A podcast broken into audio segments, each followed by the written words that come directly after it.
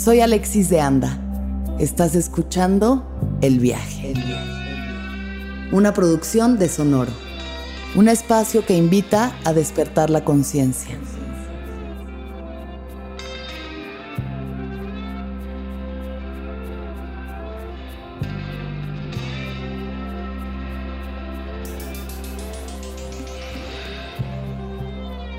Yo soy cabaretera, soy directora, escritora. Sí, también soy actriz. Em, y soy muy feminista. Y muy lesbiana. La verdad. Sí está difícil que se quite. No, ya no se quitó.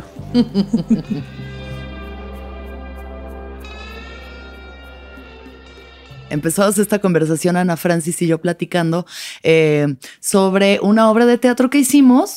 ella dirigía esta obra, yo actuaba en ella, entre Pancho Villa y una mujer desnuda de Sabina Berman, y nos cerraron al segundo fin de semana por COVID. Entonces fue un coitus interruptus. Muy interruptus. Fuerte que más te acuerdas de la risa de la gente, de por sí nosotros aguantarnos la risa en los ensayos y la risa de la gente que es una delicia. Un éxito. Un éxito. Además el fin de semana de la marcha y las mujeres y salimos con pañuelos verdes y feminismo y estamos a tope y de pronto... Riájale, vámonos para su casa. Salte, salte, salte, no te vayas a... Ya. Mm, ya sé. Ana Francis, qué placer tenerte aquí en el viaje. Gracias por venir. Además, soy tu fan en tanto podcastera. Otras cosas también, pero de podcastera no te conocía. No, ya sé. Y eso es muy bonito. Sí, igualmente. Qué chido tenerte invitada. Así mm. que va a ser una conversación súper interesante y mucha gente va a aprender muchas cosas hoy. Primero Dios. Primero Dios. Así que la primera pregunta es: ¿qué te gustaba hacer cuando tenías siete años de edad? Uy, cuando tenía siete, bueno, me gustaba mucho andar en bici. Em, jugar, ay, hacía un juego. De, mi mamá tenía un restaurante cerca del río Churubusco, cuando el río Churubusco todavía tenía agüita. ¿Todavía era sí, ya sé, soy grande. O sea, río puerco, pero que río. más o menos la edad que tienen. Tengo 47, ¿no? Mujer. Río puerco, pero río. Y entonces era un, pues yo lo veía como un campo enorme, que era una especie como de camellón que luego tenía un vado profundo donde era el río Cochín. En ese camellón había un montón de árboles bien, bien grandes. Entonces mi mamá tenía un restaurante, una, cocina económica en aquel entonces y la hija de la cocinera era mi amiga Lulu y luego Patty era la hija de la trabajadora del hogar de la casa de enfrente del restaurante, era mi otra amiga. Entonces las tres éramos uña y mugre y nos íbamos a jugar al río Churubusco. Wow. Las grandes aventuras. Entonces yo, obvio, líder de la excursión, claro. este, decía, vamos a llegar al Himalaya y no sé qué, ¿no? Entre Candy Candy y Remy y todas esas aventuras que veía en la tele. Claro. Pero pues mi mamá pasaba por mí a la primaria, eh, ahí muy cerquita al restaurante, y pues toda la tarde estaba yo ahí. Entonces un ratito que hacer la tarea no sé qué, mm. un ratito que es que ayudándole que a deshebrar el pollo, que a pelar la papa, etcétera, y otro ratito pues vámonos al río Churubusco a jugar. A jugar. Y sobre todo eso, como la posibilidad de hacer aventuras. Tú nos aventábamos unos viajes, no, hombre. Yo te crucé los siete mares, te, visité todos los continentes, planetas, este, cualquier cantidad de superheroínas, por supuesto, ¿no? Inventadas, supongo, porque no es como que había mucha representación. No, no, no, no, no, teníamos, sino, no teníamos producción tampoco, ¿no? es decir, era pues agárrate el palo y ajá. Caja negra. Caja negra, digamos, eh, y a piso sin escenario, mm. híjole, pero era la gran diversión, sobre todo la mm. posibilidad de imaginar. Entonces, pues sí, yo era valiente y corría aventuras, ¿no? jamás me senté a jugar a la comidita, jamás me senté a jugar a las muñecas. Enterré a todas y cada una de mis muñecas. Las enterraste. Las enterré.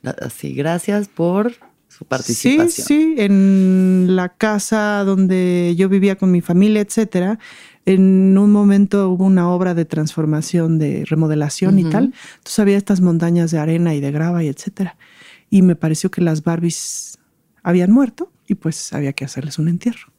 O sea que si vamos y realmente buscamos, podemos encontrar ahí unos en los cimientos de, la casa de mi madre están las Barbies enterradas. Ahí empezó mi feminismo, sin duda. Ahí empezó el feminismo enterrando a las Barbies. ¿Qué te representaba una Barbie a ti? Pues, de niña? No, pues supongo, no lo sé, es decir, simple y llanamente no me gustaban no te ni me desagradaban.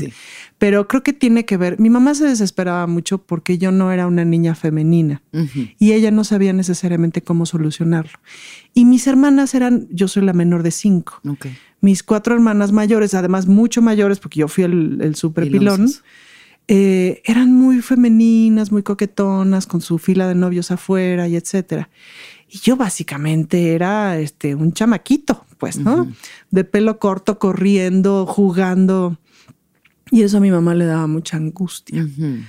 Y por lo tanto, pues a mí me daba mucha angustia. Claro. No, no, no, este, pues no gustarle a mi mamá, ¿no? Claro. Entonces las Barbies eran estas viejas raras, arregladas, peinadas, pintadas, que qué. Nada que ver. O sea, ajá, nada que ver. Pues no.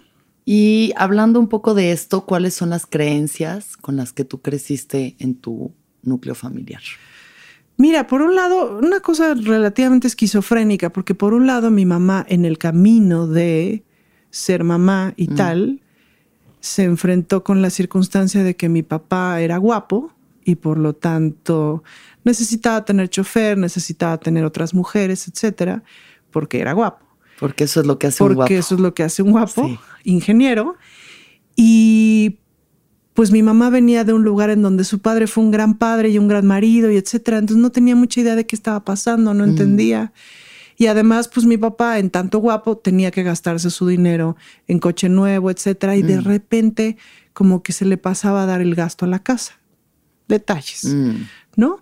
Entonces mi mamá puso un changarrito de comida, este, porque mi mamá sabía cocinar muy bien.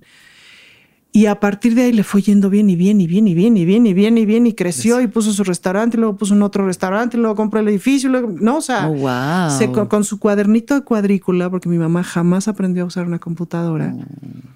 hizo su empresa y se convirtió en una empresaria bastante exitosa. Entonces, em, por un lado, eso aprendí, ¿sabes? O sea, mi mamá una mujer se hace camino. Una mujer se hace camino y siempre tienes que ganar tu dinero, punto. Y mi hijita, tú tienes que terminar una carrera para que no dependas de ningún señor. Sí. Punto final. Pero por otro lado, sí tienes que llegar virgen al matrimonio.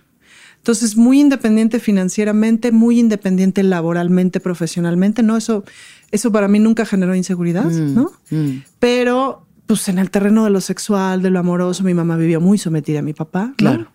Eh, entonces, pues eso, o sea, serán de pronto como las, las esquizofrenias, pues, ¿no? O sea, de repente a los 15 años a mí me tocaba cerrar el restaurante, ¿no? Hacer el corte de caja, no sé qué, y regresar a casa de mis padres con el corte del día, con una lana, etcétera, a las 2 de la mañana, ¿no? Pero yo no podía ir a un antro con mis amistades y regresar a las 2 de la mañana. Ya. O sea, que era así de por, porque lo que a mi mamá le daba miedo no era que yo no pudiera manejar o lo que sea, sino que no fuera virgen. Ahí el problema. Ajá. No es ese siempre el problema. No, exacto. Ser, o no ser, virgen. Ser o no ser virgen. Ese era su mayor pánico. Sí, sí, claro, claro. Y nunca logró como aprender más cosas en ese terreno, pues, ¿no? Mm. Luego cuando le salí lesbiana, pues pobrecita, imagínate, ¿no? ¿Qué pasó cuando le saliste? es que bueno, siento que me estoy avanzando. O sea, no, quiero como irme a pasos agigantados, pero habrá que llegar ahí. Habrá que llegar ahí. Porque eh, también quisiera saber las creencias religiosas con las que fuiste criada. Bueno, yo fui criada como católica. Católica. Pero una católica como bastante. Católica light. Pues sí, católica estándar, digamos. O sea, sí íbamos a misa muchos domingos, pero la onda de ir a misa era salir en familia y después pasar al tianguis. Sí.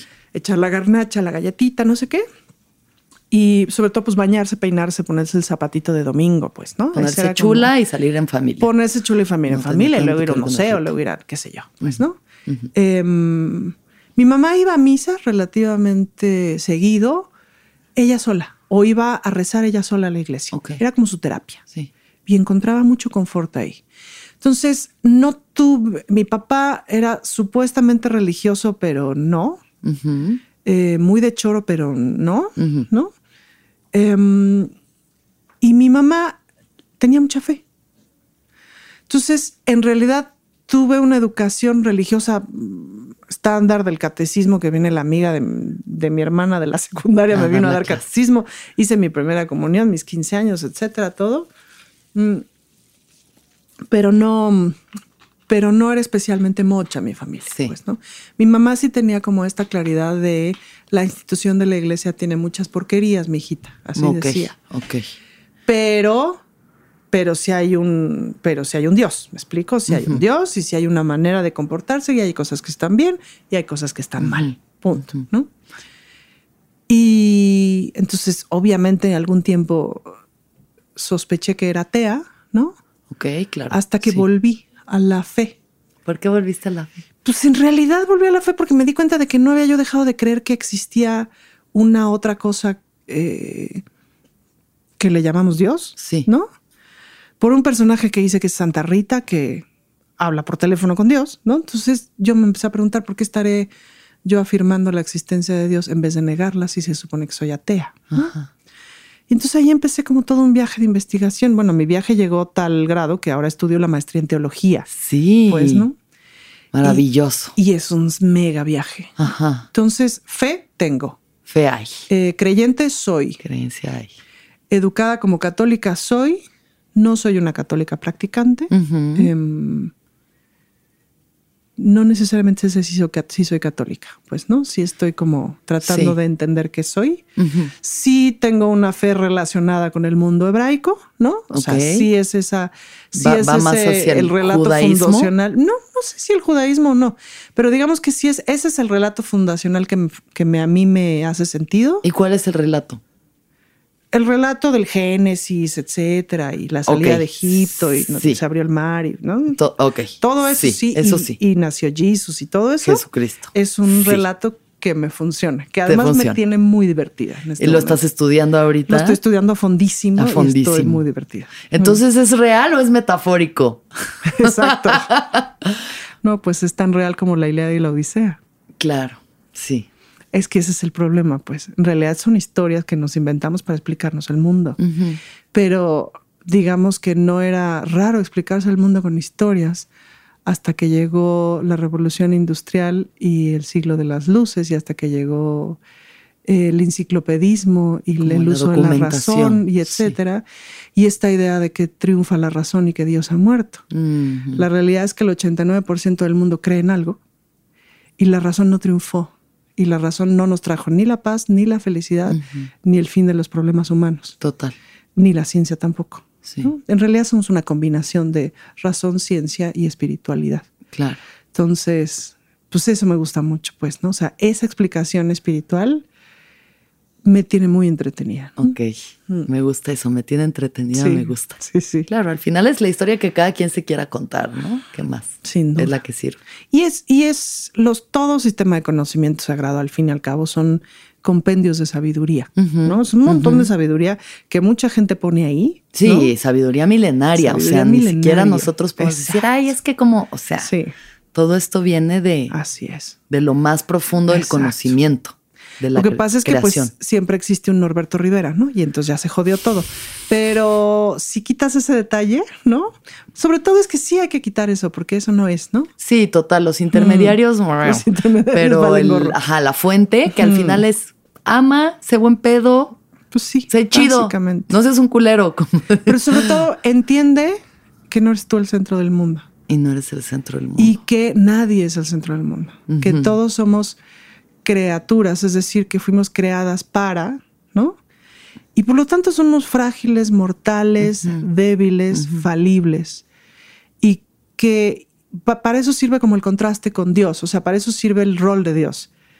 el, Dios es lo no falible, lo que no se muere. La perfección. Pues sí, el todo. El todo, el todo. Lo que ni siquiera Pero es que como lo hacemos humano, como le damos figura de un señor encima de una nube. Exacto. Entonces ahí vale gorro.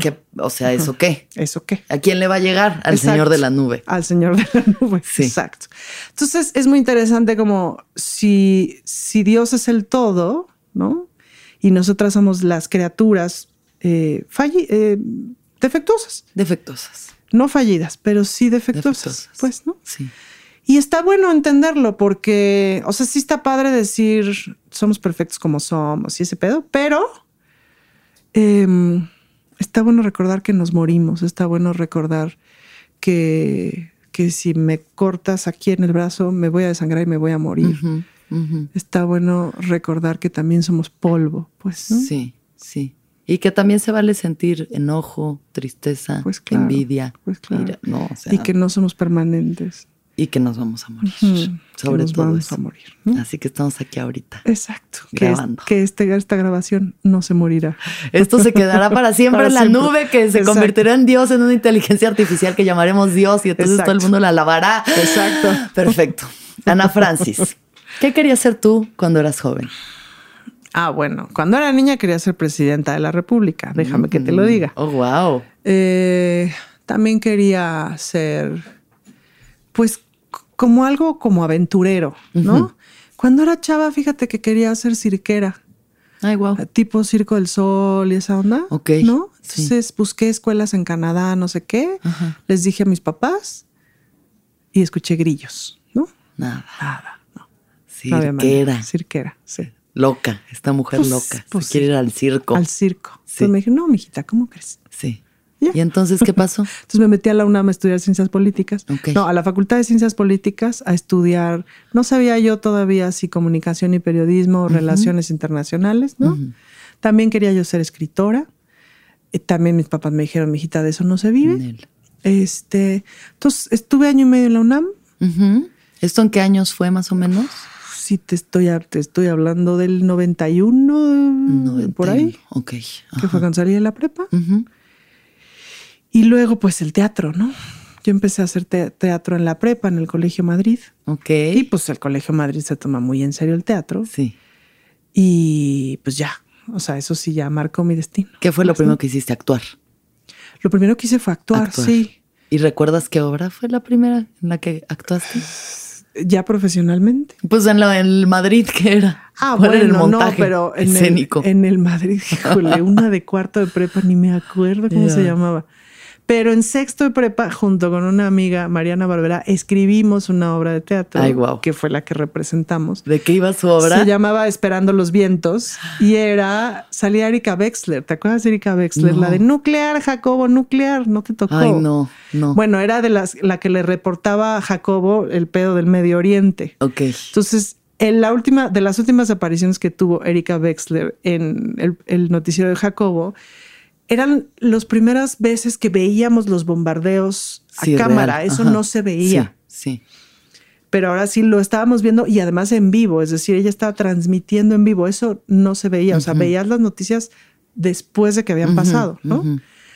Y estaba el bombardeo atrás. Y entonces Erika Wexler dijo: Parece que es un bombardeo nuclear, con su cosito de, de... oxígeno, ya sabes. Su... Sí, con su máscara. Con su máscara, ajá. No, su máscara Mad Max. Mad Max, sí, porque hay unos en COVID que la han portado. Yo ya vi un par. Sí, sí, pero más, más, más, más sí, sí, con unos filtros, ¿no? Exacto. Y entonces decía, nuclear, Jacobo, nuclear, parece que es un ataque nuclear. Entonces, claro, no manches, el mundo temblando. Y no era nuclear. Se acabó la carrera de Erika Wexler. Se acabó. Pero yo la hacía en aquella obra con una peluca así de chinos, porque ya tenía sus chinos. Ahí empezó tu parodia. Ahí empezó mi parodia. Qué maravilla. ¿Y fue un éxito? un exitazo. Rotundo. Además, éxito porque, porque le caímos bien tanto a la gente fresa del Madrid como a la gente rojilla del Madrid. Mm. Entonces, éxito total. Triunfo. No, sí, nos sentimos muy bien del triunfo. Y entonces entraste a estudiar teatro. Y entonces entré a estudiar teatro a la escuela de Margules. Ok. De mucha intensidad. Sí. ¿Qué tal fue ese, no, pues esa experiencia? Fue un shock. Porque para los que somos del mundo de la actuación, pues eso ya, o sea, obviamente a mí ya me tocó como el mito casi, ¿no? De Margules y, el entrenamiento y todo era súper intenso y, y, pues me contaban eso a mí en Casa Azul. Pero bueno, digamos, para la gente que no tiene ni idea de actuación o de teatro, ¿cómo puedes explicar? Pues de entrada es esta idea, es decir, es esta idea de que el actor es una masilla que tiene que ser maleable mm. y hay que neutralizarlo, ¿no? De alguna manera, y para neutralizarlo hay que romperlo. Sí. Básicamente. Entonces es romperte como persona para que seas absolutamente vulnerable y entonces yo como director, directora pueda depositar ahí el personaje que quiero que interpretes. Si en el camino te carga la fregada en tu psique, tus emociones, tu vida afectiva, etcétera, pues es muy tu problema, ¿no? Claro ese es un, estoy siendo muy esquemática, digamos, sí, sí, sí, Pero entonces Margules sí tenía una técnica de la crueldad, ¿no? Ok. por ejemplo, conmigo aplicaba una cosa, yo tenía muchísimas inseguridades de ser actriz. Llegué a esta escuela y derechito me pusieron en segundo año. Eh, porque eras muy buena actriz. No, no, creo. Yo mm. creo que porque les hacía falta llenar el grupo, la neta. Pero sí me dieron la idea de que ya tenía yo cierta experiencia, que sí tenía porque el Madrid sí genera experiencia, mm. ¿no? Pero pues estaba yo muy atrás. Y entonces me costaba muchísimo trabajo y además tenía yo francamente poca experiencia de vida. Y mis compañeros ya, muchos vivían solos, me explico, ya estaban más curtiditos. Yo no había probado ni la mota, para que me entiendas, pues, ¿no? Mm. Entonces sí estaba yo como muy fresa, era ya una señorita decente de Churubusco, como decía mi madre. Y entonces la padecí. Y entonces en ese proceso llegaba Margules y me decía cosas como, por ejemplo, me decía, maestro, tu mamá tiene un restaurante muy exitoso. Me dicen, sí, sí, maestro. ¿Qué vende tu mamá? Vende chiles de nogada y paella. Mmm, qué bien. ¿Y tú qué tal cocinas? Bien, maestro.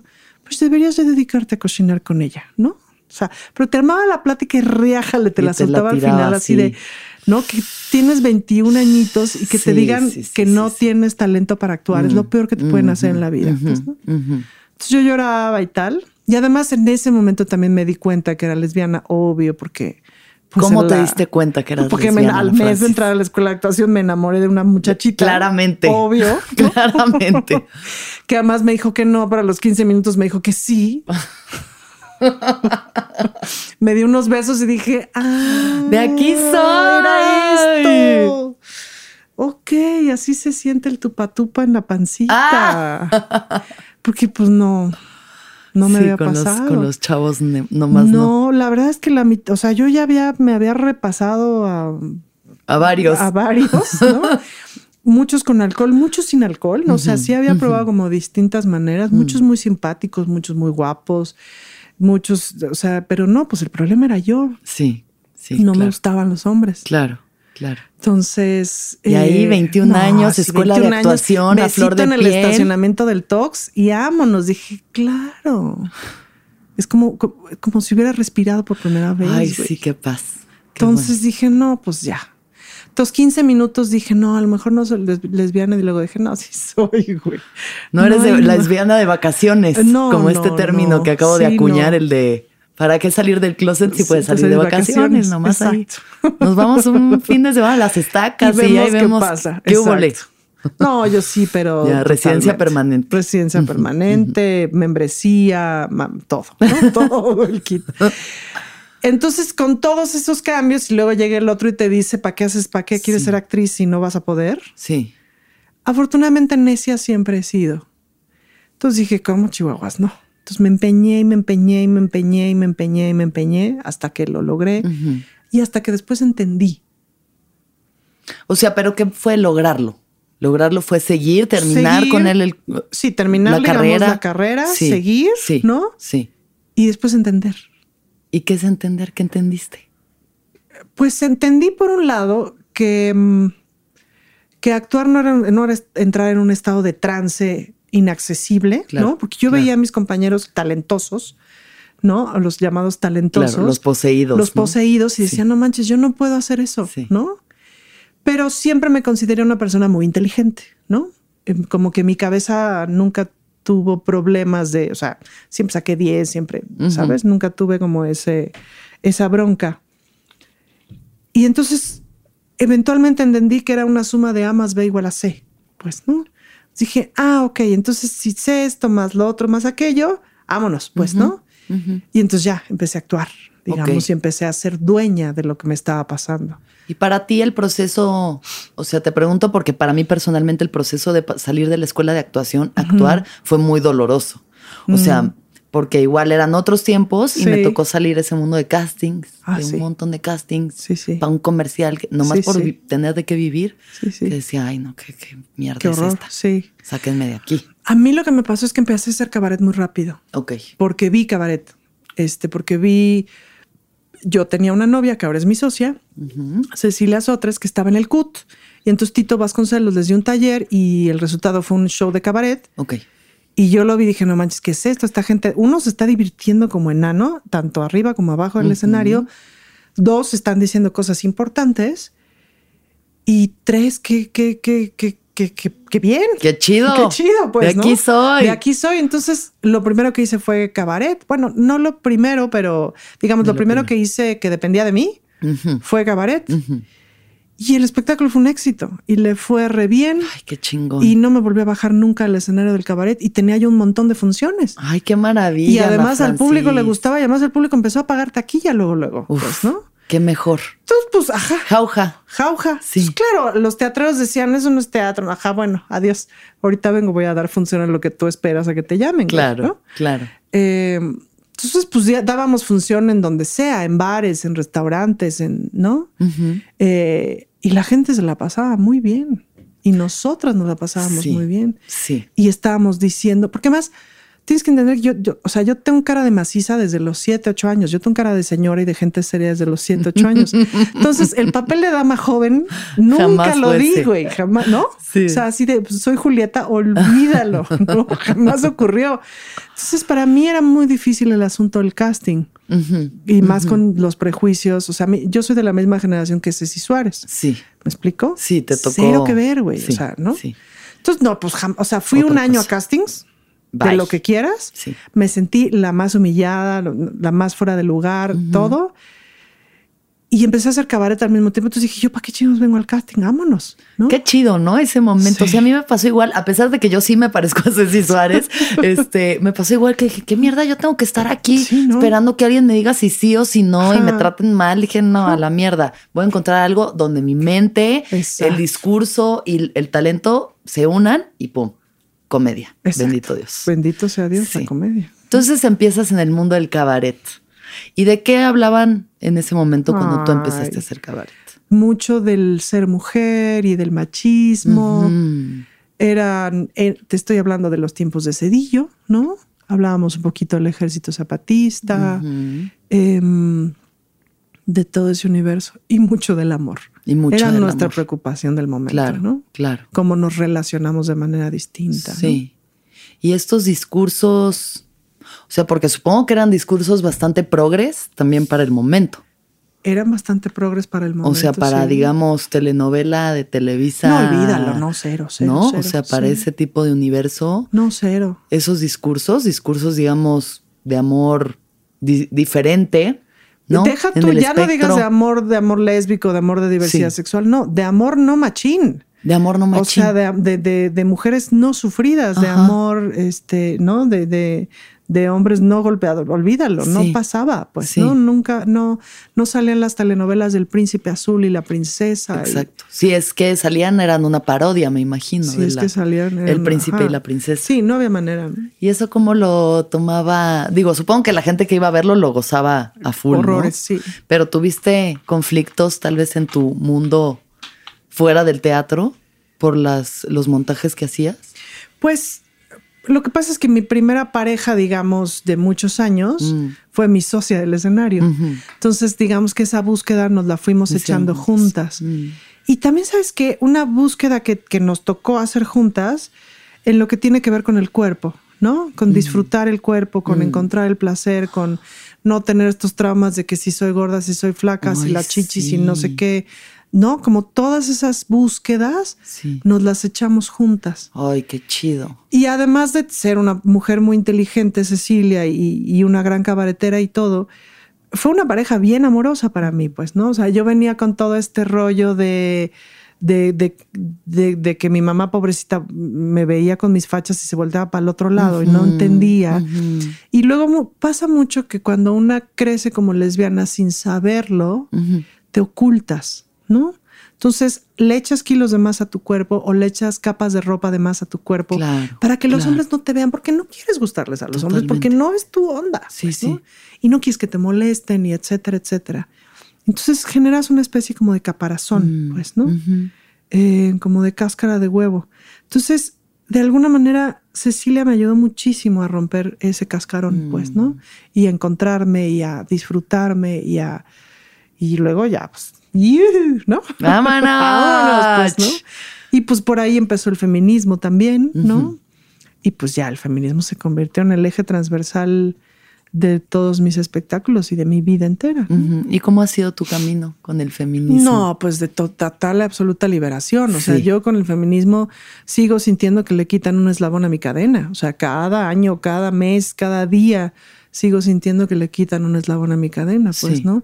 Los feminismos, pues, le están pensando para todos lados, no solamente en lo que tiene que ver con la violencia de género, lo que, no, sino le están pensando hasta el clima, pues, ¿no? Claro, sí. Entonces, eh, cada que leo, cada que me encuentro con un pensamiento eh, eh, feminista, con esa disidencia, etcétera, pues me hacen pensar hacia otros lugares, me hacen imaginar un mundo posible, un otro mundo posible, tres millones de veces mejor. Me parece que el feminismo es, eh, es el paradigma de los últimos, de los últimos 200, 300 años, que necesariamente, o sea, es la verdadera oposición, la verdadera revolución silenciosa que está ocurriendo, silenciosa, pausada y pacífica, mm. no pausada, sino silenciosa a un otro tiempo y pacífica. Pacífica, pues. Sí, dentro de todo, ¿no? Pacífica, la claro. Verdad es que sí, es decir, no hay ningún ejército de mujeres cortándole el pene a, señores o, pugnando porque no vayan a la escuela, ¿no? Em, o pugnando por quitarles derechos a hombres, ¿no? Sino. Claro, claro. Sí. En fin. ¿Y qué, qué ves en el panorama del feminismo en estos momentos? Mira, en estos momentos es un momento complejo porque hay una suerte de confusión. Y ya cuando Patti Chapoy se pone feminista, pues hay que dudar, ¿no? Porque no es cierto. ¿Qué hizo Pati Chapoy? Perdón, es que no, pues de pronto ves a Pati Chapoy diciendo, este, es que el muro que pusieron frente a Palacio Nacional, qué horror, ¿no? Ah, Pero le hace así a Enrique Guzmán, le dije, le dice, te creemos, amigo. Ah, ya sí, ¿No? sí. Pues no es cierto. Sí, no, no, no. O pues ni Pío dice de, Andrés Brenner, ¿no? Mm. Entonces, pues dices, no es cierto, hermanita. Hay un más o menos acuerdo que no me parece que esté mal de las mujeres en el mundo por pugnar en contra de la violencia de género, ¿no? O sea, más o menos en todo el mundo, muchísimas mujeres decimos, no está padre que nos peguen, no está padre que nos maten, y esta desigualdad es rara, no está padre que ganemos menos, ¿no? Sí, sí. Eso más o menos está todo el mundo. Sí. Pero eso no significa ser feminista. Totalmente. Eso solamente significa estar en contra de la violencia de género, ¿no? Mm el feminismo lo que dice es, no solamente no está padre eso, sino no está padre el mundo, no está padre el neoliberalismo, no está padre el sistema económico, no está padre la esclavitud, no está padre el cambio climático, no está padre ni siquiera la izquierda, porque es machista. El mundo no está padre y hay que cambiarlo de raíz. Entonces, eso es el feminismo. Eso es el feminismo. Todo lo demás son una serie de grados de variaciones alrededor del tema de la violencia, sobre todo. No está mal. Pero este. Es como una capa de. ¿No? sí, bueno, pero si no están cuestionando el sistema neoliberal, sí. que es al fin y al cabo un hijo sano del, patriarcado, ¿no? Sí, sí, Entonces, no necesariamente. Y está bien, todo bien, es decir, pues hay procesos, ¿no? Hay procesos. Entonces, en ese sentido, creo que de pronto en este momento se confunde mucho, pues, ¿no? Em, porque pues sí, salen como estas mujeres de ultraderecha, como Patti Chapoy, ¿no? un saludo a este, Patti Chapoy. Ah, ¿verdad? Chapoy, ¿no? Pongo a Patti Chapoy por poner un ejemplo de lo que representa, pues, ¿no? Pero pues, si de veras quiere cuestionar, pues que cuestione a su propia empresa, pues, empezando por ahí. Claro. Entonces, en ese sentido hay como muchísima confusión. Pero sí veo que cada vez más hay más discusión al respecto y hay un feminismo más comunitario que cada vez se vuelve una discusión más presente, pues, ¿no? ¿A qué me refiero con un comunismo más comunitario? Es este comunismo que dice el mundo está organizado de la fregada, necesitamos una otra organización más comunitaria, es decir, más en donde nos vayamos cuidando, les unes a les otros, ¿no? Pues en eso estamos intentándolo, ¿no? Pues intentándolo mil. Intentándolo mil. Claro. Mm. Y pues sí, cada quien desde su trinchera. Pues sí. Hará lo que pueda. Desde donde puedas, ¿no? Y buscar mm. una congruencia también. Mm, porque luego es raro. Eh, ya Ah, bueno, no, espérate. ¿Cómo saliste del closet con tu mamá? ¿Con tu papá también saliste? ¿Con todos? Sí, con, los dos de fregadazo. Con los dos de fregadazo. Pues por hartazgo, creo. Ajá. Porque pues ya, ya tenía yo, o sea, ya habían pasado varias novias, no sé qué, ajá. Entonces un día llegué tarde a mi casa porque me quedé jugando ajedrez con la mamá de Cecilia hasta las 2 de la mañana, ¿no? Entonces me levantaron a las 8 de la mañana en sábado. No me pagaban la carrera, o sea, cuando decidí estudiar actuación me quitaron todos los privilegios que yo tenía. Ok. Entonces, bueno, me costaba mucho trabajo, ¿no? Eh, pagarme la escuela, etcétera, y vivir. Y entonces me levantaron a las 8 de la mañana y me echaron todo un choro de por qué me estaba yo drogando y etcétera, ¿no? Que no me estaba drogando. Nada más que había jugado ajedrez hasta las 2 de la mañana y por eso había llegado tarde. Y entonces, pues dije, no, ya, chale. Creo que me agarraron, o sea, me despertaron muy temprano. Entonces, por eso. Es que me despertó muy temprano. Muy temprano ya no supe. Se me salió. Se me salió y, y, pues ya les dije, güey, este, estaba jugando ajedrez con mi suegra, ¿no? Y no jodan, pues, ¿no? Y esto es lo que está pasando. Lo que está pasando, lo que no saben de mí es que soy lesbiana y que tengo una novia.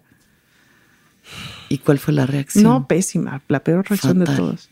No sé si la peor, pero sí fatal. Mi papá abría los ojos y decía, no sé qué decir. Mi hijita, no sé qué decir. Y no, no dijo nada, ¿no? Y mi mamá abrió los ojos peor de grandotes porque además los tenía bien grandes, ¿no? Y yo. Ajá, y me dijo, no, es la peor noticia que me podías haber dado en la vida, no sé oh, qué. Ya no recuerdo qué tanto más me dijo. Y me corrieron de mi casa. Pero yo me rebelé y no me fui. Dije, a mí no me van a correr, porque yo soy de un, estudiante modelo, he sido una gran hija. Sí.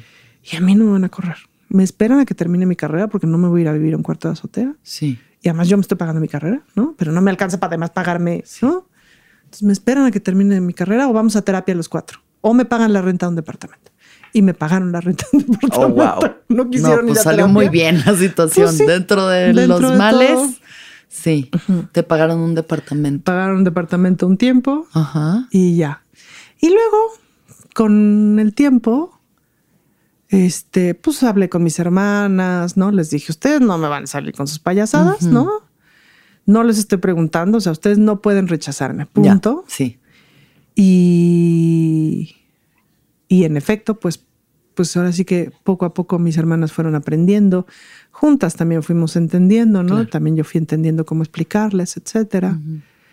Eh, pues empezaron a tratar a, Cecilia, que era mi novia aquel entonces. Eh, y ya, cuando murió mi mamá, que fue en el 2001, murió de cáncer mi mamá y entonces pues usaba una peluca, ¿no? Que la cuidaba como la niña de sus ojos, porque era bien cara su peluca. Y entonces un día Cecilia le llevó una cajita para guardar su peluca, una cajita que le, mm. funcionó muy bien. Y entonces mi mamá me dijo, esa muchacha es una buena muchacha, ¿verdad? Le dije, sí, ma. Me dijo, qué bueno, mijita. Me da mm. gusto que estés con una buena muchacha. Mm. ¿no? pudo mucho más mi mamá, o sea, nunca se sentaron a desayunar, ¿no? Hasta ahí llegó y luego murió. ¿no? Pero, pues hasta ahí. ¿no? Y mi papá, mi papá lo que pasa es que no fue un buen papá. Entonces, la verdad es que enterrando a mi mamá, un poquito, todas mis hermanas y yo enterramos a mi papá. Ya. Lo dejamos de ver. Yo lo volví a ver, este, de unos años, de, unos años para acá y murió el año pasado mi mm, papá, ¿no? Nunca fue, no, siempre le sacó el tema. Claro. ¿No? Siempre me decía, es tu vida privada, mijita. Y claro, yo le decía, pues no, no es mi vida privada. Yo soy lesbiana también cuando voy al súper. Sí. Em, pero pues tampoco le dio para mucho más. Y tampoco estuve tan cerca de él ya después. Entonces, pues ya. Tampoco Mis hermanas a todo dar, o sea, mis hermanas. Todo bien. Sí, ya.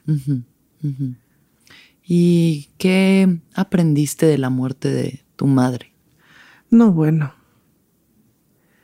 La primera cosa que aprendí fue, fue, a desprenderme de mi madre, porque sin duda que ha sido mi gran amor sí. en esta vida. Sí. Mm, y mi gran ejemplo también, pues, ¿no? Y mm, creo que el gran aprendizaje ahora, porque me parece que sigue habiendo aprendizajes año con año, es, es una especie como de deuda, ¿sabes? Yo siempre he sentido que mi mamá pagó muchas tuvo una vida bien difícil. No pudo más, es decir, hasta donde le dio la educación mi mamá, era un geniecito en realidad, pero no tuvo chance como de explorar muchas cosas, como de desarrollar muchas cosas o de ser reconocida. Entonces, yo sí me tomé como, como deuda con mi raíz el echar desmadre, el hacer una buena vida, el hacer una vida plena, una vida feliz, una vida de buenas y básicamente hacer de mi vida lo que se me diera la gana. Porque siento que mi madre hizo la vida que le dijeron que tenía que hacer. Claro. Entonces yo sí fui así, sí he sido así de con permiso, pues, ¿no? Y mm, creo que ese, ha sido el gran aprendizaje, pues, ¿no? El, sí. El que se acabe la historia de, de tragedia de las mujeres de mi casa. Totalmente, mm. totalmente. Qué belleza eso. Mm. Poder honrar a través de la libertad. Exacto. Qué mejor, ¿no? Bueno, ahora quisiera que habláramos del poliamor. Ay, el poliamor. Porque no, yo no conozco muchas personas que sean poliamorosas. Mm. Yo creo que tú fuiste la primera persona que escuché hablar, o sea, como mencionar siquiera el poliamor. Mm. Eh, de pronto lo digo como entre los chavos, así los chavos ya más jóvenes que yo, no, sí, yo soy poliamorosa, mm. pero creo que la experiencia te da el conocimiento. Un poquito, sí. Entonces, háblame de eso. ¿Cómo ha sido para ti el camino del poliamor? Pues como que no ha sido una cosa constante, no ha sido una cosa permanente, sino al fin y al cabo creo que nada es permanente, ¿no? Sino ha sido una cosa también como por temporadas. Mi primer shock, digamos, fue como la primera vez que le puse el cuerno a una novia. Ya. Y que yo dije, yo no soy esto, ¿qué pasó? Sí. Yo no soy una persona mentirosa, no soy una persona deshonesta, ¿qué pedo? Entonces, a partir de ahí empecé a pensar que a lo mejor el asunto de la exclusividad sexual no era tan buena idea, ¿no? Ese fue, digamos, como, como la primera cosa que empecé a pensar. Y luego tenemos la circunstancia de los celos, ¿no? Yo era una persona bastante celosa también. Entonces, pero ¿cómo? O sea, ¿cómo no me gusta la exclusividad sexual, pero sí soy una persona celosa? Sí. No, entonces no puedo ser celosa. Entonces me prohibí a mí misma ser celosa. Jaja, no funciona, ¿no? Entonces, pues dije, ok, no me gusta la exclusividad sexual y soy celosa. Y ambas cosas son posibles. No, no es justo, pero ambas cosas son ciertas y son posibles. Entonces tengo que ver qué mierdas hago con eso, pues, ¿no? Em, al paso de los años de las parejas, del feminismo, la investigación, etcétera, em, entendí que el asunto del amor para toda la vida era también un cuento, pues, ¿no? Como el del ser mujer heterosexual, que era también un cuento, como el de llegar virgen al matrimonio, que era también un cuento, pues, ¿no? al paso de las parejas y etcétera, también me di cuenta de que la verdad es que si tienes relaciones sexuales con más personas, aprendes más. La neta, pues, pues es como probar distintos sabores y distintas experiencias. Sí. No estoy diciendo que sea una obligación, pero tampoco es una obligación el no. Exacto. ¿No? Y, y, y sí da un montón de experiencia. También empecé a entender que el hecho de tener relaciones sexuales con alguien no necesariamente te obligaba eh, emocionalmente a que te gustara el resto de las cosas de esa persona. Y no necesariamente obligaba a esa persona a que le gustaras tú, pues no. En fin, una serie de aprendizajes que lo que pasa es que como emocionalmente te enseñan que va todo junto con pegado. Una persona, sexo para siempre, amor absoluto. Pero además es desde el amor a primera vista. Ándale, o sea, te enamoras de claro, que viste. Ya en el segundo tiene que ser. Ajá. Ya. En el segundo tiene que ser ya y no saben ni a qué huele, ¿sabes? ¿No? O sea, entonces y todo ya tiene que ser. Y entonces lo que sigue son años de decepción tras decepción, porque ese amor a primera vista no, resultó compatible contigo, ¿no? Entonces, pues aprender y, y, desaprender y desaprender y desaprender, pues, ¿no? Hasta que finalmente llegué al punto en donde dije, ok, a mí no me gusta la monogamia. Entonces yo ya no puedo hacer la monogamia como promesa de campaña. Punto. ¿no? Fue como el primer acuerdo conmigo que hice. Entonces, con las personas con las que empecé a salir, les dije, yo no soy monógama, no sé más, pero sí sé que monógama no soy, mm. ¿ok? Bueno, entonces, si algún día quiero tener relaciones con otras personas o etcétera, que eso no sea motivo de divorcio, mm. pues, ¿no? Ese fue como el primer, digamos, descubrimiento. Sí, sí, sí, no hay fijón. No hay pedo, no hay pedo, no hay pedo, no hay pedo, ¿no? Y riájale. Y luego, y luego me empecé a dar cuenta, por ejemplo, que sí tenía yo mi lado putarracón, es decir, de, esta noche se improvisa y mañana no me acuerdo, pero a mí lo que me gustan son las relaciones, ¿no? O sea, a mí me dejó de gustar, o también es eso, que, tiene, que hay temporadas, ¿no? Tuve una temporada de voy a salir con este, con este, con la otra y con aquella, ¿no? Y este, y así, ¿no? De, de repente, pues te vas de viaje y, ¿no? El romance. De vacaciones. De vacaciones. Y el romance latino, o el romance europeo, o el romance griego, en fin, ¿no? Los romances así sueltos por el mundo. Mucha experiencia, muy bonito, mucha diversión. Y luego me empecé a dar cuenta de que a mí me gustaban las relaciones. Es decir, que sí me gustaba andar con más de una persona y echarle cariño y echarle cine y, echarle el, vínculo. Generar, el, vínculo. Pero eso cómo se hace. ¿Cómo se hace, Ana Francis? Y entonces, claro, al principio, con las personas con las que me estaba relacionando, me decían, sí, claro, no hay fijón. Pero sí había fijón. O sí, claro, no hay fijón, pero después sí había fijón. O sea, había una pareja principal y luego como había categorías, había niveles, había... Pues em, estaba yo probando, ¿no? Sí. Entonces, pero de entrada todos sabían cómo sí, estaba. La idea era esa, que todo el mundo supiera. Pero luego vienen unas y te dicen, no, a mí no me digas. Ok. O sea, dime que fuiste a tomar ensayo, güey, ¿no? Pero no me digas, no quiero saber. Ok. Y entonces tú dices, va, y por un lado piensas, bueno, mejor, así no le tengo que decir, que decir siempre es difícil. Sí. Pero entonces luego te agarra la gastritis porque tienes que, hacer muy bien la mentira. Para cuidarla, entre comillas, y que no se dé cuenta. Entonces un día dije, no, güey, yo no, yo soy malísima para mentir. sí, me dan, me, da gastritis. Sí. Entonces, pues no, no puede ser por ahí. Pues no, no me puedes obligar a convertirme en una persona mentirosa. Eso no me lo puedes hacer, pues no. Entonces, y luego, claro, en esta idea de, bueno, hay una relación principal y otras relaciones secundarias, vamos a probar a ver eso cómo funciona.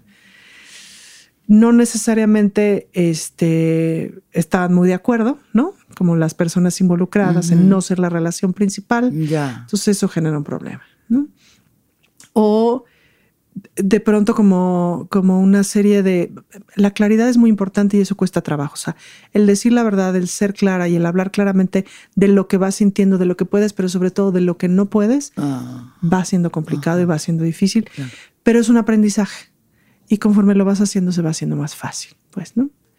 Em, y una cosa que también aprendí en el camino es que si las otras personas no quieren ser poliamor, no necesariamente es buena idea relacionarte. Ya, claro. Sí, sí, sí. Porque va a haber ahí dolor de por medio. Sí, porque de entrada ya se están involucrando sí, va a haber un desequilibrio, ¿no? Y como las mujeres sí tenemos esta educación sentimental de me pongo de pechito, de me sacrifico por ti, de lo doy todo por el amor, porque el amor todo lo salva. Entonces sí tenemos una rosa de Guadalupe interna que acciona. Exacto. Y esta rosa blanca, ¿no? No venía yo preparada, pero este niño representa, ¿no? Entonces, siempre traemos el vestido de novia en la cajuela, pues, ¿no? Y eso hay que asumirlo en tanto educación. Sí, totalmente. ¿Cuánto es lo más que has llegado a tener de vínculos al mismo tiempo? Cuatro. Tras, ¿a qué hora da tiempo de, de tanto? Era un momento difícil. yo necesitaba mucha reafirmación. No, sí era un momento difícil. Entonces yo dije, quiero tener una novia de 30, una de 40, una de 50 y una de 60. Chica, ¿cuántos años tenías tú? Tenía 30 y... 38 por ahí. Qué fantasía. 40. ¿Y? ¿Sí? Sí, sí se me ¿Sí Tenías? Sí se me dio, sí se me dio. wow. A ver, ah, tengo una pregunta ahora. Sí. En ese momento, ¿qué aprendiste de la de 30, 40, 50 y 60?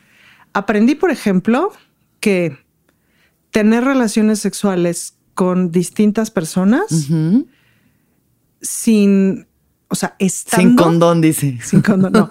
estando ahí es difícil. Porque en el aprendizaje del soy infiel, estás con, la, con una persona pensando que le estás poniendo el cuerno a la otra. O estás con la otra pensando que quieres estar con la una. Ok. Ese es el aprendizaje sexual este, que hay en la narrativa colectiva. Ok. ¿No? Sí. Y si no estás sintiendo tantita culpa, es que eres una mala persona. Ajá, ajá, Entonces, aprender a estar sin culpa. Presente y sin culpa. Presente y sin culpa es todo un aprendizaje. Cuando lo logras, uff, sabrosísimo. Ya. ¿No? Ahí estás. Ajá, ahí estás y te la pasas bomba. ¿Qué aprendí? O sea, es que. Bueno, de entrada, pues el tono muscular cambia. ¿no? Ah. el tono muscular cambia. No, bueno, pues ¿qué aprendí? Aprendí que a mí me gustan las mujeres, que, la, que, que las distintas edades son como, como viajes al pasado, al presente y al futuro, pues, ¿no? Em, los olores distintos, las, las texturas de la piel, por ejemplo, que son súper distintas y súper bonitas, ¿no? el, el, cómo van siendo. Em, de pronto también son como viajes a épocas, ¿no? Viajes a mundos, pues, ¿no? Pues sí, claro. Em, a referencias, a, a referencias y a modos de relacionarte, pues, ¿no? Por ejemplo, con la que era más grande tenía yo que ser un poquito más caballerosa, entre comillas, ¿no? Porque esa era como su educación sentimental, etcétera, ¿no? Con la más chava sí era así de, ¿qué es eso de Jesse Joy? ¿No? O sea, yo no sabía, güey, ¿no? Amo. Entonces, pues ahí la educación musical estaba padre, en fin, ¿no? Como, como ese tipo de cosas. Sí, súper interesante. Sí. Y luego, ¿cómo siguió evolucionando esto? Luego aquello siguió evolucionando en en decir, bueno, ok, no solamente no soy, no soy monógama, sino vamos a intentar el poliamor, ¿no? ¿De qué O sea, ya como... Sí, sí, sí, ya, decretándolo, ¿no? Ya decretándolo. Exacto, exacto. Entonces vamos a tener varias relaciones al mismo tiempo. Sí. Eh, no necesariamente ninguna será más importante de entrada, ¿no? De entrada. Entonces, bueno, em, digamos que ahí el aprendizaje fue, si las otras personas no es también su proyecto, se pone complicado. Sí. O sea, si solamente están aceptando porque quieren estar más o menos contigo, eh, este, acabas pagando, la acabas pagando cara y, pagas lastima, y acabas lastimando. Pues, ¿no? sí. Entonces, ese fue como un aprendizaje. Pero también es cierto que creo que, que algunas dijeron sí, neto, ¿no? O sea, como de sí, vamos a intentarlo a ver qué pasa. Y que en el camino dijeron, no, la neta no. No, no es lo mío, no quiero, yo no me quiero buscar otra novia, etcétera, ¿no? Y de pronto se empezaban a buscar otras novias un poco para estar en el mismo canal que yo, pero no querían. No se, ¿no? se armaba. No, se, armaba. Em, en algún punto, por ejemplo, eh, ah, bueno, una de las cosas que aprendí es que de pronto las relaciones tienen la dimensión que tienen y está bien. Ok. Por decir, tenía una, yo, yo tenía una novia que a ella le gustaba verme como cada 15 días, tres semanas, poquito. Y ya. Con eso. Nos la pasábamos pero bombísima. Y a mí no me generaba ansiedad. ¿Me explico? O sea, si pasaban 15 días sin que nos comunicáramos o nada, pues todo bien, porque esa relación era eso, ¿no? Y había otra relación. Entonces, eso fue un periodo como de mucho aclaramiento de entonces esta cosa de con la misma persona tienes que tener asociación patrimonial, asociación de vivienda, asociación sexual, asociación amorosa, asociación de hijos, asociación económica, o sea, todo too much. Y para toda la vida. Todos los huevos en una canasta está heavy. Pues sobre todo es irreal porque el amor para toda la vida se inventó cuando las personas no vivíamos más allá de 40 años. Pero ahorita vivimos 100. O sea, es probable que tú y yo vivamos hasta los 100. Sí. ¿No? Seguro. Sí, seguro. Porque además somos risueñas y eso genera mucho bienestar en la salud. Entonces, pues está pelón, pues, ¿no? Entonces, después vinieron otras experimentaciones, como por ejemplo en trío, ¿no? O sea, en triareja que fue una gran aventura, gran, gran, gran aventura, deliciosa, em, súper retadora para la cabeza, para el cuerpo, o sea, sí es como un estado de, como de excitación y de felicidad muy... Eh, Sí, como, no sé, como no sé qué se siente estar fuera de órbita este, sin el peso de la gravedad, como los que van a la luna, pues, ¿no? Pero si pudiera describirlo de alguna manera, tiene eso, Esa pues, ¿no? Esa sensación de estoy viviendo una dimensión física, emocional, sexual, etcétera, absolutamente fuera de lo conocido. Pues, Claro, y es que es eso, también está tan fuera de la norma. Ajá. Que es como, ¿y esto qué es? Exacto. Y ahora en donde estoy y de lo que me di cuenta, por ejemplo, es que sigo sin creer en la exclusividad sexual, ¿no? Eso sí me parece que no, que no es una promesa que quiero hacer nunca. Em, pero sí descubrí que el poliamor no es un proyecto de pareja. Ya. Es un proyecto personal. Mm. Porque si es un proyecto de pareja, entonces es jerárquico. Y entonces volvemos al neoliberalismo. ¿No? Volvemos a relacionarnos de forma extractiva con las personas. Y además, también tienes que entender que yo estoy hablando de relaciones básicamente con mujeres. Claro, sí. Cuando son hombre y mujer o cuando son hombre a hombre, también aplican unas otras cosas. Sí. El equilibrio de poderes, etcétera, etcétera, ¿no? Totalmente. Que no, no, no sé, ¿no? O sea, ahí sí ya no te sé decir. Sí, porque además, bueno, no sé, yo en mi poca experiencia como lesbiana de vacaciones, es que. Hola, mamá, ¿no? Sí, exacto. Doña Vero. Es eh, la horizontalidad de relacionarte con una mujer. O sea, son iguales, son iguales. Yo así lo he percibido ahorita. Porque no hay, no eres ni mejor ni peor, cosa que con los hombres, pues siempre hay una cosa como de poder como que es más difícil encontrar esa, esa horizontalidad por ser seres como tan distintos y al ser una mujer es como, claro. Pues digamos que en la educación de lo masculino, así como nosotras tenemos nuestra educación del vestido de novia en la cajuela, ¿no? Sí. Pues los hombres tienen su educación del ejercicio del poder. Sí. Entonces hay un mandato social, o sea, les exigimos todo el tiempo que sean poderosos y que ejerzan su poder. Y que ejerzan su poder. ¿No? Entonces, pues eso acciona de maneras distintas a la hora de relacionarse con otra persona, ¿no? Amorosamente, etcétera.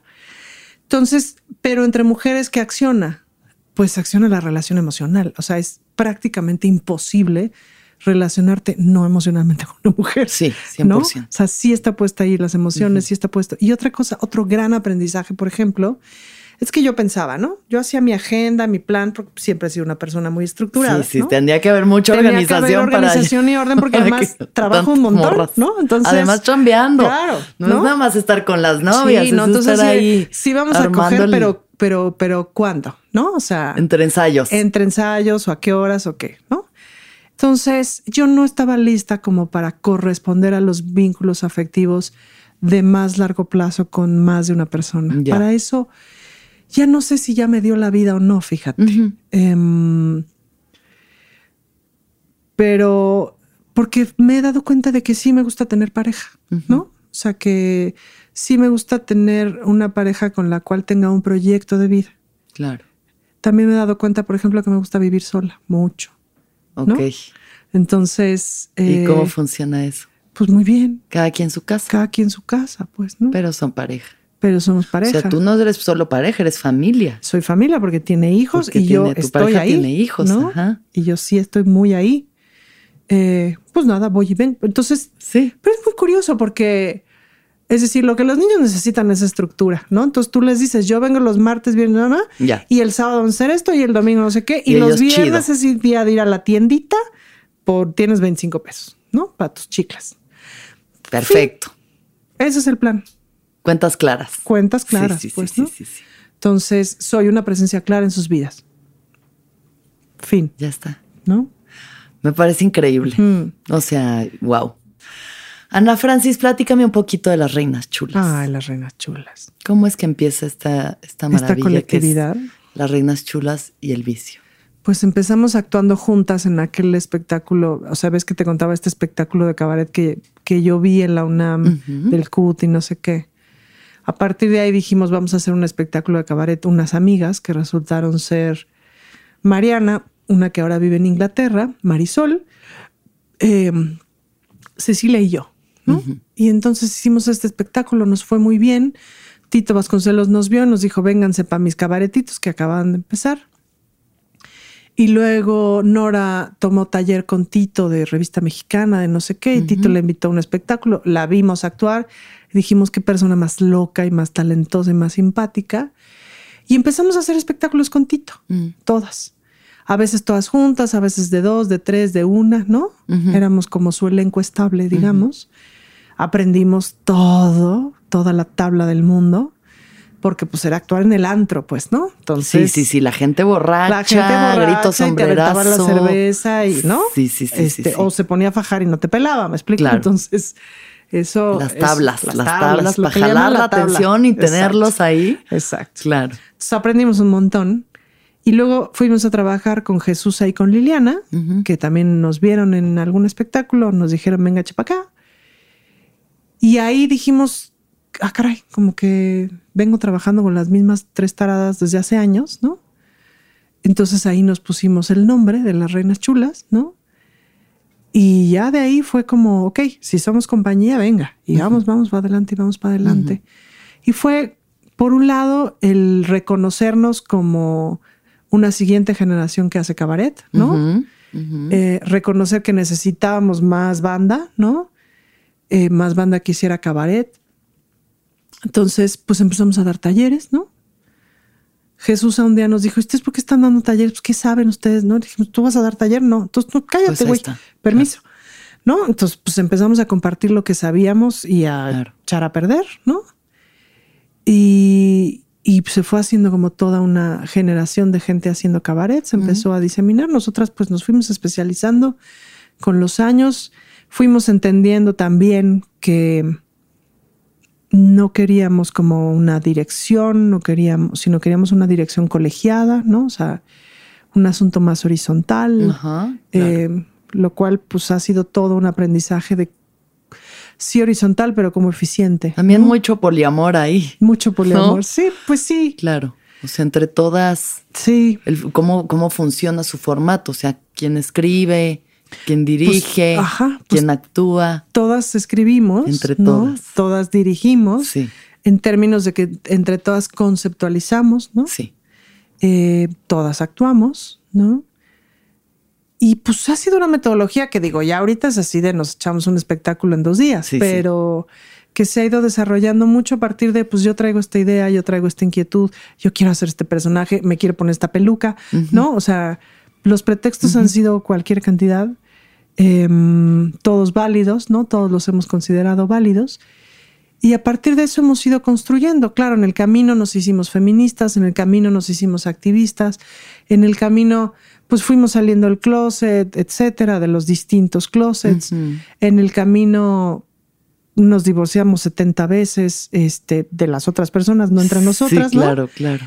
Eh, y nos fuimos haciendo familia y nos fuimos haciendo muy buenas amigas. Mm. Eh, y de repente ya pasaron 23 años. Wow.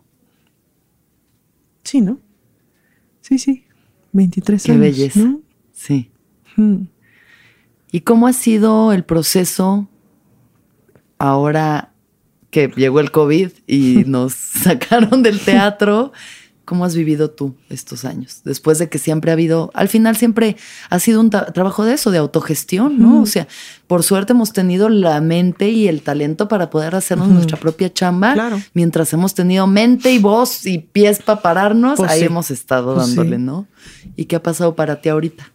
pues lo primero que hicimos fue hacer cabaret Zoom. Claro. O sea, a las tres semanas dijimos, venga. A las tres semanas. Sí. Sí. Porque. Imparables. Pues, pues es que con qué pagas la renta, pues ¿no? Y además ya debíamos la luz. Entonces sí fue así como de, no, pues vas, hijita. Sí. Entonces, lo primero que, que una amiga me dijo, oye, que mis vinos, que los estoy vendiendo con tu Santa Rita, vente y nos armamos una cabarecata por Zoom. Ándale pues, ¿no? Buenísimo. Entonces di esa función por Zoom, que la mitad fue muy rara porque pues, estarle hablando a una pantalla, la cosa más espantosa del mundo, ¿no? Pero de la mitad para adelante fue muy bueno, ¿no? Como que empecé a conectar, etcétera. Todos los problemas técnicos que te puedas imaginar, ¿no? Sí, sí. Y entonces les escribí a estas y les dije, oigan, sí tenemos que hacer esto porque está bueno. Sí. Y ahí también fue donde empezamos a ver que la pandemia no se iba a acabar en mayo, ¿no? Y empezamos a ver que, que probable, o sea, a mí como que muy rápido me quedó claro que iba para, largo. Sí había toda la esperanza de que no fuera así, pero no era cierto. Mientras tanto, ¿no? Mientras tanto, no. Y también este proceso en el que no puedes creer que estés metida en una película de zombies, ¿no? Claro, sí. Porque estábamos en una película de zombies, ¿no? O sea, ya ahorita en retrospectiva es como, ¿qué? Ajá. ¿Qué pasó? Ajá. ¿Pasó? Pasó. O sea, te cae que recibí el súper con rociándolo de detergente, ¿no? O sea, etcétera, etcétera, ¿no? Em, entonces, pues empezamos a hacer espectáculos por Zoom. Sí, yo tuve la suerte de estar en uno de invitada especial en la casa de papel de baño. En la casa de papel de baño. Y yo era Lolita, ¿cómo le habíamos puesto? ¿Qué era? Lolita ya la cagué. Lolita ya la, ya cagamos. ¿no? Ya Lolita ya la cagamos. Exacto. Que esa fue nuestra primera gran producción, ¿no? O sea, que ya teníamos. Este, no, yo dije, wow, además, wow, estas señoras que pues, o sea, no, uno, uno luego a las señoras le tiene que estar explicando cómo usar las cosas y ustedes ya la tenían armada, ya sabían el cambio, en estos los metes a cuartos y luego regresan. Y o sea, era de verdad una producción de Sí, sí, sí. no, no. Entonces, pues se enfriega, fue así. Las chicas de producción se compraron computadora nueva y, ¿no? Y se pusieron a darle a entender, se pusieron a editar, se pusieron, ¿no? O sea, a, aprender herramientas, etcétera. Nosotros también a, pues. Tal cual. ¿Cómo le a actualizar mi compu viejita, etcétera, etcétera? Me comprarte un micrófono, una luz, etcétera, ¿no? Y pues las ganas de seguir contando historias y entenderle al lenguaje, ¿no? Exacto. Eh, y el espíritu este de cucaracha sobreviviente que tiene una en tanto cabaretera, pues. Tal cual. En el año pandémico hemos hecho, creo que 11 producciones. Ay, wow. son muchísimas. Pues, muchísimas. En un año común y corriente hacemos cuando mucho tres, de las cuales una es grande y las otras dos sí, sí, sí. medianonas. Aquí hemos hecho 10, 11. Qué maravilla. Sí. Sí. Entonces, cansados, sí. Eh, hay una parte que es rica del cabaret Zoom que pues... Estás en tu casita. Ajá, le apagas a la compu y atrás la pijama abajo, ¿me explico? Estás en tu casita. Y para yo que soy abuelita en ese sentido, pues está rico. Pantuflita. Exacto, pantuflita y ya. Em, pero pues la gente y así, no manches. Totalmente. Yo no quise hacer shows en, de stand-up en Zoom porque si es que yo sí no puedo escuchar a la gente reírse, si no las puedo ver, si no puedo sentirlo, no, no. Sí. Para mí no hay. Está perro. Pero bueno, o sea, por suerte se empezó a abrir para la comedia rápido y, ya empezamos a darle otra vez. ¿Cuál es el panorama para ustedes ahora? Pues ya abrió el vicio. Ay, bendito Dios. Estamos obviamente con poquito público, este, o sea, solamente para 35 o 40 personas, ¿no? Em, se desmanteló todo el equipo de servicio del bar. Claro. El equipo del teatro, te digo, se quedó, pero se transformó. Pero bueno, pues estamos, o sea, el teatro funciona y no tiene mayor bronca. Sí. El bar, pues lo estamos echando a andar, digamos, el teatro, el, sí, el, bar, la cocina. Bueno, la cocina siguió funcionando y de hecho creció porque nos pusimos a vender comida, ¿no? Sí. Em, pero sí se desmanteló el equipo de atención. Entonces, ahorita como estamos abriendo, es que están en el escenario Cecilia y Nora y estamos en el salón Marisol y yo. Yo estoy cocinando, Marisol está sirviendo los drinks. Increíble. Y este, nuestras novias nos están ayudando a meserear. Eh, y también eh, las chicas de producción también le entran a, a meserear y etcétera. Estamos arrancando un poco como, pues como cuando arrancamos al principio, ¿no? Back to basics. Back to basics. Totalmente. En lo que vamos viendo cómo va, pues cómo va avanzando la cosa. Es decir, en mayo daremos tres funciones presenciales, pero en junio puede ser que ya demos seis o siete. Un poco más, claro. ¿no? O sea, iremos aumentando. Ay, qué maravilla, para que la gente vea que no hay excusas Siempre se puede, si hay ganas, siempre se puede. Siempre se puede. Y vayan, por favor, si, si, están o viven en la Ciudad de México, vayan por favor a El Vicio, que es un lugar maravilloso en Coyoacán, y pueden ver a las reinas chulas hacer algo igual de maravilloso. Siempre pueden venir al vicio. Ana Francis, eres lo máximo. Ay, muchas gracias. Te quiero, te adoro, te admiro. Me encanta verte, me encantó trabajar contigo, aunque fuera brevemente. No, pero volveremos. Estuvimos como siete meses ensayando y dos fines de semana en, dando función, pero yo sé que volveremos. Volveremos. Porque esa obra, uff, qué delicia y qué maravilla. Sí, es un hit. Y estas son las últimas preguntas. Son breves, pero luego se extienden, así que tú decides. ¿Cuándo fue la última vez que lloraste? Eh yo creo que ayer o antier, yo lloro un montón. Ajá. Sí. ¿Te acuerdas por qué? Ah, sí, ayer lloré porque porque estoy criando a dos hijos. Sí. ¿No? Sí. Entonces, pues la chiquita, ayer estábamos jugando a los tatuajes, ¿no? O sea, yo tengo unos tatuajes en la espalda. Entonces a ella le dan mucha curiosidad los tatuajes. Entonces agarra uno de mis pinceles de maquillaje, agarra agüita y me dice, yo soy la tatuadora, ¿no? Y, se pone a tatuarme, según esto, pues, ¿no? Entonces, me estaba ahí tatuando y no sé qué, y nos la pasamos bomba, ¿no? Y de repente me dice, ahora tatúame tú a mí, ¿no? Entonces se acuesta para que yo la tatúe y ahí le estoy que es que haciendo la espalda, no sé qué. Y de repente la vi como tan libre, no sé cómo decírtelo, como... Sí, como tan libre en esta pandemia que no ha tenido que ir a la escuela y por lo tanto no ha tenido que ser una niña bien portada, una niña femenina, una niña Barbie, que es un poco lo que se le exige en donde ella se desarrolla pues es Tarzán, güey. Y es una niña fuerte físicamente, divina, loca, brinca todo el día, se trepa la patineta, se trepa el esto, valiente, no sé qué. Entonces de repente ayer fue verle su cuerpo fuerte. Sí. Sus pelos así todos, ¿no? Este, regados por todos lados. Lloré. Oh, qué bonito. Me encanta. Porque claro, lo que a mí me pasa educando a esta niña es que como que mi propósito es cómo hago para que no la rompan, porque las mujeres nos rompen. Claro. Hasta que podemos defendernos por nosotras mismas. No es que la gente deje de intentarnos romper, sino que aprendemos. Sí. Pero si te rompen de niña, es más difícil, mm. ¿no? Entonces, claro, como que mi preocupación y mi ocupación como su mamá bis es ¿Y a qué me refiero con que no la rompan? A que nadie le diga que tiene que ocultar el cuerpo, a que nadie le diga que no es bonita, a que nadie le diga que su cuerpo está equivocado de alguna manera. que eso es lo más dolor, de, las cosas más dolorosas que atravesamos las mujeres, pues, ¿no? Que tu cuerpo no es lo que tiene que ser, sepa qué chingados tiene que ser, ¿no? Entonces, pues verla así me gusta mucho. Qué hermosura. Uf. ¿Qué es lo que más feliz te hace? Lo que más feliz me hace, escribir. Escribir. Me encanta. El proceso de estar ahí tú, sola, tu mente. Sí, sobre todo que es una onda como de... Ves luego cómo retratan en las películas así que está alguien que escribe, ¿no? Y aparecen las imágenes, ¿no? Sí, y de repente el que escribe dice, no, espérate, y le borra, y entonces se borra ese pedo, ¿no? Ajá. Eso es muy bonito.